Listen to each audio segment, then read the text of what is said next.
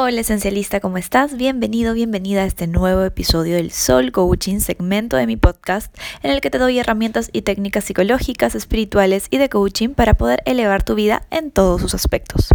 En esta oportunidad aprovecho una reciente experiencia personal no tan agradable para que toquemos un tema que entre retrogrados y temporada de eclipses estoy segura que está afectando a varias personas, no solo a mí las separaciones y los duelos que consiguen después de una ruptura, sea una relación de pareja o de amistad de cualquier tipo. De hecho, los hacks que te voy a dar están dirigidos principalmente a dolores de amor romántico, pero también pueden aplicarse a rompimientos entre amistades, que de hecho a veces duelen el triple de lo que dolería un rompimiento de pareja y a proyectos a los que les habíamos puesto mucho empeño, pero que pues ya toca dejar ir. Primero que nada, tenemos que entender que el proceso de recuperación después de el final de cualquier tipo de relación es parte fundamental de nuestro crecimiento como seres humanos. En una cultura que glorifica la productividad, el aguante y la felicidad tóxica, es revolucionario detenerse a sanar, sentir y acompañarnos en nuestro proceso interno. Yo crecí igual que tú, siéndole fiel al enfoque del aguante. En mi caso, eso significó afianzarme en una identidad de siempre feliz. Mariana está siempre riendo y siempre positiva. De hecho, esto no era fingido. El optimismo es una característica de mi personalidad, pero también es cierto que lo utilicé como caballito de batalla para defenderme de las situaciones traumáticas que viví de niña. Al haber tanto dolor en mi familia por la muerte de mi hermano pequeño, una historia que ya te conté antes si me sigues desde hace tiempo, lo único que atiné a hacer es a volverme el rayito de sol que iluminaba a mis padres. No podía estar triste yo, porque si yo me derrumbaba emocionalmente, tal vez me abandonaban o se desmoronaban ellos, el terror de cualquier niña pequeña. En todos estos casos no estaba haciéndolo a propósito o fingiéndolo. Todo esto se genera de forma inconsciente como una defensa, una defensa o estrategia psicológica que se llama disociación. Cuando disociamos, desconectamos de nuestro dolor real y lo compensamos o desplazamos con algo más digerible para nuestro sistema y más funcional para nuestro entorno social. En mi caso, la imagen de optimismo y radiancia resultaron muy aprobados por mi entorno y así es que inconscientemente comencé a convencerme a mí misma que vivir de esa manera pues estaba bien. Lo que en un momento es una estrategia de supervivencia y es funcional, se queda congelado en el tiempo y luego lo utilizamos en nuestras relaciones adultas. Nos seguimos defendiendo con las mismas estrategias que nos defendimos antes, solo que las vamos sofisticando un poco e intelectualizando más para darle sentido. Algunas de las estrategias más utilizadas son la de la persona aguantadora, la que todo lo puede, la resiliente. La de la persona víctima, la pobrecita, la que siempre se desmorona y necesita que se apiaden de ella todo el tiempo. La de la persona peleona, la que siempre reacciona con rabia, ataques y actitudes agresivas porque con ella nadie se mete la de la persona intelectual, la que usa su criterio y gran inteligencia para vivir de forma práctica y así desconecta de sus emociones.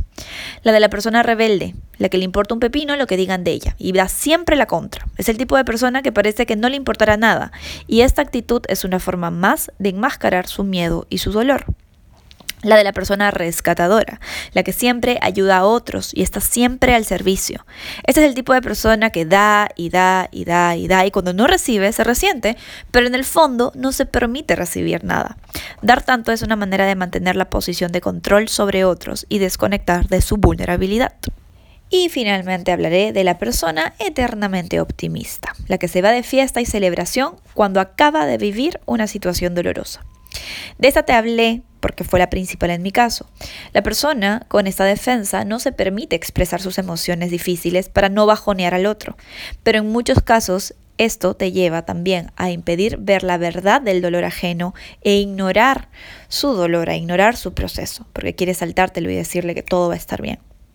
Con el tiempo y mucha terapia me fui dando cuenta de que he usado varias de estas estrategias a lo largo de mi vida.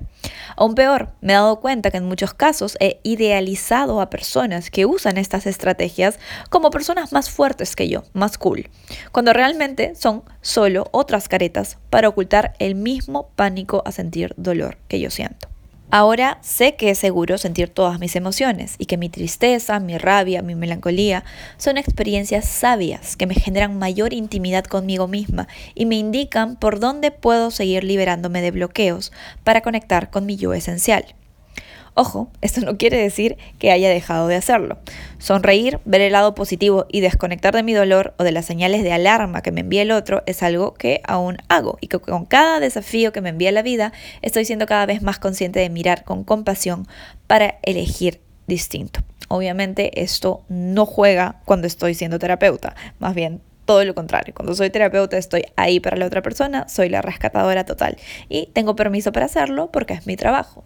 Pero cuando vivo en mis experiencias personales me aparece pues esta defensa de eterna optimista.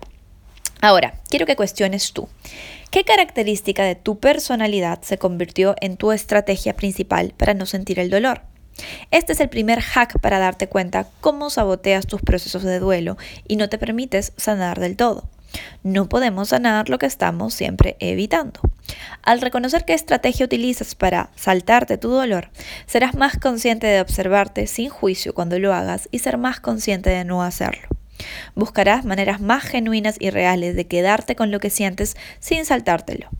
Repito, este es el hack número uno. Observa e identifica sin juicio qué cosas haces para, entre comillas, sentirte mejor rápidamente. Ahí, sin duda, encontrarás tus estrategias. Hack número 2. Toma varios espacios sanadores. Está claro que sanar del duelo te tomará un tiempo, pero el problema es que muchas veces pensamos que esos espacios sanadores consisten en un poto de helado junto a una maratón de Netflix, en una noche de bares con tus amigas, o en abrirte Tinder para coquetear un poco y recordar que allá afuera hay muchos otros peces, o en dormir y dormir y dormir para no sentir tanto. No estoy diciendo que estas actividades sean malas, de hecho pueden ser parte del proceso, pero no son los espacios que te ayudarán a sanar realmente. Cuando hablo de espacios sanadores, me refiero a momentos de autoobservación, reflexión y comprensión de lo sucedido. Estos momentos son preferentemente a solas, porque solo tú contigo te puedes permitir vivirlos al 100%. Algunos de estos espacios incluyen Número 1. Poner música de relajación, cerrar los ojos, respirar y observar en tu cuerpo en dónde se encuentran las emociones estancadas. Generalmente después de una ruptura, las zonas más afectadas son el vientre bajo, donde está el chakra de la vulnerabilidad, y el chakra del corazón, ahí está el amor incondicional. En algunos casos, cuando hubo mucha toxicidad, también el plexo solar, en el centro de nuestro cuerpo, justo arriba del ombligo, que es donde vive nuestra autoestima, se siente dolido. Observa e inhalando profundo envía oxígeno y luz sanadora a estos espacios. No pienses tanto en el motivo del dolor, solo quédate con él. 2. Mueve el cuerpo y baila. Pon música instrumental que mejor se conecte con lo que sientes y muévete sin censura. Cierra los ojos y muévete, baila, danza. Deja que tu cuerpo libere el dolor a través del movimiento intuitivo. Número 3. En tu diario escribe a mano las respuestas a las siguientes preguntas. ¿Qué me estoy diciendo respecto a lo sucedido que me está haciendo daño? Ejemplo, me estoy diciendo constantemente que es mi culpa. Me estoy diciendo constantemente que no fui suficiente. Me estoy diciendo constantemente que perdí a la persona de mi vida. Me estoy diciendo constantemente que no sé cómo continuar, etc. Anota todos los pensamientos a mano. Esto es importante, que escribas a mano todos los pensamientos que te dices y que sabes que no te hacen sentir mejor. Luego en otra hoja escribe a mano también las respuestas a las siguientes preguntas. ¿Qué puedo decirme que sea verdad y que me ayude a sanar? Ejemplo. Todo lo que me sucede son lecciones, no hay culpables, solo aprendices. A pesar de que me duele, sé que en unos meses me sentiré mejor. Tengo fuerza y tengo resiliencia. Sé que saldré de esto. Gracias a mí misma, a mí mismo por ser tan valiente durante todo este proceso, etc. Escribe todo lo que te nutra el alma y traiga esperanza. Número 4. Escribe las lecciones que te llevas de la experiencia y cómo piensas implementarlas mejor en nuevas oportunidades. Así te recuerdas que todo es práctica y la vida siempre nos va a dar nuevas oportunidades para volver a empezar. Número 5. Cierra los espacios que te recuerden o conecten con esa persona o situación. Este es un ritual. No es inmaduro bloquear o eliminar a alguien de redes. Lo inmaduro es pretender que todo sigue igual cuando en el fondo sabes que para empezar de nuevo necesitas un buen tiempo libre de cualquier atisbo del pasado. Respeta tu proceso y honralo, haciendo todo lo posible para no volver atrás. Utiliza un momento y con toda tu fuerza de voluntad haz el ritual de cerrar los espacios de conexión con ella o con él. Verás cómo te sientes más en tu poder y liberado, liberada después. Hack número 3. Busca y permite ayuda. Finalmente, un duelo es una oportunidad de oro para aprender e integrar recursos de desarrollo personal a tu vida. Pídele al universo que te ponga las personas y herramientas adecuadas en el camino y cuando aparezcan no les niegues el acceso o las abandones cuando te causen incomodidad. Empieza terapia. Vente una sesión conmigo de astrología, de terapia, de coaching. Lee ese libro con el título incómodo que sabes que te puede ayudar. Habla con tus amigas y amigos sanadores, mostrándote vulnerable. Lee libros de gente sabia que te ayude a entender mejor tu proceso. Eso sí, no utilices este hack para avanzar más rápido o sentirte mejor más pronto. Ese será un efecto secundario. Hazlo porque quieres aprender de tu pasado para honrar el tiempo y energía invertidos. Hazlo porque quieres que tu siguiente capítulo de vida traiga nuevas lecciones en lugar de repetir las de siempre. Hazlo porque te mereces comprenderte y autodescubrirte. Hazlo porque cuando eras una persona pequeña, los humanos que se encargaron de ti fueron imperfectos y cometieron errores, pero aquí y ahora tú puedes elegir no hacerlo igual. Tú puedes elegir darte toda la comprensión, el amor, la compasión, el reconocimiento, el espacio y la aceptación incondicional que de niño o de niño no tuviste. Espero que estos hacks te hayan sido de servicio. Hay mucho más que hablar y profundizar, y si lo deseas, cuenta conmigo para hacerlo en una sesión virtual de terapia personal, coaching o astrología personalizada.